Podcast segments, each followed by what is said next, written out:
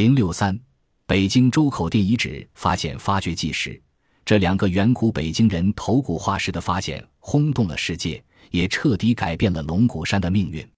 曾几何时，龙骨山一度处于被抛弃的边缘，来自国外的资助也准备停止了，发掘现场一片冷冷清清。如今的发现，顿时让当时的人们看到了新的希望。龙骨山的发掘工作很快重新开展起来。一九三零年春。工作队购买了包括龙骨山在内的一大片山地，以便于工作。同时，在山下西边建了一所房子，作为临时办公室。周口店龙骨山的遗址发掘逐渐纳入正轨。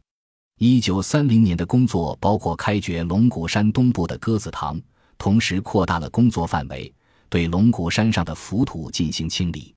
在清理时，又在发掘地点的上方发现了一个新的遗址。这就是山顶洞，是距今一万年的山顶洞人居住生活的地方。这一年还发生了重大的变革，从简单的攫取动物乃至人类遗骨化石，转变为对遗物及遗迹的全面研究。确认了有人居住在此后，陆续在洞中发现了当时人类使用过的石器，还有古老的北京人留下的用火遗迹。工作范围的扩大，需要工人数量也有增加。每天在龙骨山上工作的大约有一百余人，上上下下，来来往往，非常热闹。做小生意的也看中了这块地方，卖花生、瓜子、糖的，卖烧饼的，卖油食果子的，在工人休息时纷纷前来叫卖。周口店竟在兵荒马乱的岁月里一度繁荣起来。热情的工作却没有得到应有的回报。一九三零年的工作。除了对石器和用火遗迹的发现外，重要的化石材料没有发现。接下来，一九三一年和一九三二年在龙骨山开展的工作仍然围绕着东部进行。一九三三年则重点发掘山顶洞。山顶洞处发现时，布达生认为年代较晚，对其不感兴趣；德日进则认为其中堆积的是现代动物的骨骼，没有发掘的价值。但裴文中没有迷信外国专家。他有自己的见解，坚持的结果是先视觉一下，看出土物的情况，决定是否发掘。视觉开始不久，就从中发现了人类文化遗物，一枚作为装饰品的狐狸牙，牙上有钻孔。接着又发现了三个头骨化石和其他部位骨化石，出土了很多石器和装饰品。幸运又一次降临到裴文中头上，事实证明他是正确的。一九三四年，继续发掘山顶洞，直至发掘到洞底。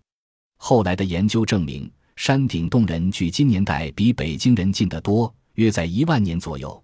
但这个发现同样重大，不仅证明了北京人化石的真实性，解决了古老的北京人的去向问题，而且其丰富的文化内涵，为我国远古的历史断代提供了依据。现在我国旧石器和新石器时代的分界正是以此确定的。山顶洞的发现虽然很重要，但它与北京人确实相隔甚远。在接下来的一九三五年的工作中，仍然继续着对北京人化石的寻找工作。就在这一年，裴文中离开了周口店，赴法国留学。而一直给予周口店发掘工作以巨大支持的布达生，则在一九三四年因心脏病发作不幸去世。他的工作由德国人类学家魏敦瑞接替。从一九三四年起，虽然周口店龙骨山上整日热闹非凡，但发现的化石只是数量的增加，很少有新的发现。就是在这种情况下，裴文中决定走。而卞每年也打算到加里曼丹去寻找古人类化石。卞每年毕业于燕京大学，对地质学和生物学都有研究，对发掘工作帮助很大。他一九三一年参加工作队，和他同来的则是另一位北京人发现史上的著名人物贾兰坡。贾兰坡没有受过大学的正规教育，初到工地时多管理一些繁琐杂事，但他虚心好学。不仅向专家，也向技工学习各种知识，因此很快就掌握了发掘所需的各类知识。一九三五年，裴文中便每年先后离去之后，贾兰坡理所当然地成为周口店遗址发掘工地的总负责人。历史上常常有惊人的相似之处，这一年，贾兰坡也只有二十五岁，同裴文中接手周口店发掘工作时同龄。贾兰坡工作细致周密，在过去几年中实践的考古学知识和理论，让他隐隐有一份责任感。虽然周口店遗址上的几处化石地点似乎已被挖掘一空，但是由于工作或者时间方面的原因，许多地点仍有遗漏。贾兰坡把工作重点放在第一地点和第十五地点上，希冀会有新的获得。但美好的愿望不代表收获，在相当长的时间里，贾兰坡从第一地点到第十五地点，又从第十五地点回到第一地点，忙得不亦乐乎。偶尔有点新鲜的发现，但总体收获甚微。一九三六年的工作仍然比较单调。工地上又来了两位大学生，一位是北京大学地质系毕业的李月岩，一位是燕京大学生物系毕业的孙树森，多少有些热闹气氛了。工作仍然在第一地点开展，第十五地点放弃后，开始发掘第十三地点，但这种热烈场面没有维持多久。先是孙树森对化石缺乏兴趣，与周口店道别。接着雨季来临时，工地停工后回到北京的李月岩对周口店这块积累也失去耐心，到山西园区搞自己的地质调查去了。于是，在九月份秋季开工时，贾兰坡又是孤孤单单的来到周口店龙骨山，执着的寻求他朝思暮想的新发现。这时的新生代研究室主任是魏敦瑞，前文已经提及。他虽然对周口店的发掘经费控制甚严，或可说是很吝啬，但对发掘进展情况也十分关切。每次到工地见到贾兰坡，总要问有什么新发现没有。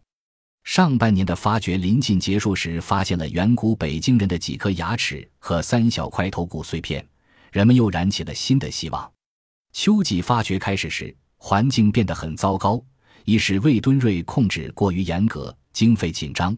二是失望和急躁情绪逐渐蔓延，尤其是魏敦瑞更显得十分焦急，经常往周口店跑。秋季工作继续在第一地点中段进行。第一地点即现在所说和所见到的北京人遗址，这里堆积情况最好，而且含化石数量丰富。前面裴文中发现的两个头骨化石均得于此。工作开始，好的征兆便接连出现，包括一些有加工痕迹的石器。多种哺乳动物化石等等。十月二十二日，更在距裴文中一九二九年发现第一个完整头盖骨的地点之南约十米、高约六米处，发现了一个女性的下颌骨，保存相当完整，过去从来没有发现过，引起了许多中外学者的关注。这件下颌骨的出土无疑十分重要，但更重要的是增加了贾兰坡的信心。从发现下颌骨的这一刻起。贾兰坡就没有离开过现场，他东西巡视，唯恐遗漏下哪怕一点蛛丝马迹。或许是他这种一丝不苟的敬业精神感动了上苍，幸运终于再次降临到这位年仅二十六岁的中国青年身上。十一月十五日是一个星期日，纷纷扬扬的雪直至九十左右才逐渐停止。负责发掘近北侧洞壁处堆积的技工张海泉，在一块比较松软的沙土中掘到一小块骨骼化石，正要随手放到面前收集化石的小金条筐里，贾兰坡恰巧看到了，立即要他停手，抢上去拿过骨片细细端详。没错，正是一块属于人的头骨上的顶骨化石。现场一片欢腾，贾兰坡挑选了三位经验丰富的技工和他一起清理，又陆续发现了枕骨。眉骨、耳骨等大量碎片，确定是一个头骨化石无疑。也许冥冥中注定这一天要成为狂欢的日子。下午竟在同一地点又发现了一个远古北京人的头骨化石。这时天色已晚，头骨只能在潮湿阴暗的洞中熬过北方寒冬的凄凉一夜了。凛冽的寒风却没有冷却人们的热情。这天夜里。贾兰坡和几位技工对先发现的头骨进行修复。当完整的头骨化石呈现在人们面前时，人们欢呼雀跃，紧紧拥抱在一起。毕竟，等待已经很漫长，很漫长了。贾兰坡连夜打电话通知北京。当魏敦瑞第二天清晨得知这个好消息后，用魏夫人的话说：“清晨，当他听到贾打电话说周口店发现了北京人的头盖骨，马上精神就紧张起来。”先是找不到裤子，找到之后又穿反了，喜悦之情溢于言表。魏敦瑞和卞美年飞快赶往周口店，贾兰坡从文件柜中取出头盖骨化石，递给魏敦瑞，魏双手接了过去，但两手不住发抖，又不得不放在桌上，口中连喊：“哈，好极，好极！”第二个头盖骨取出后，经修复，由贾兰坡携带返回北京，交给魏敦瑞。魏敦瑞这时正筹划召开记者招待会。向全世界报道这一次的重大发现。贾兰坡这位功绩卓著的发现者没有居功自傲，在会议召开之前又匆匆返回了周口店。记者招待会召开以后，中外许多报纸都刊登了这个消息，再一次在学术界引起轰动。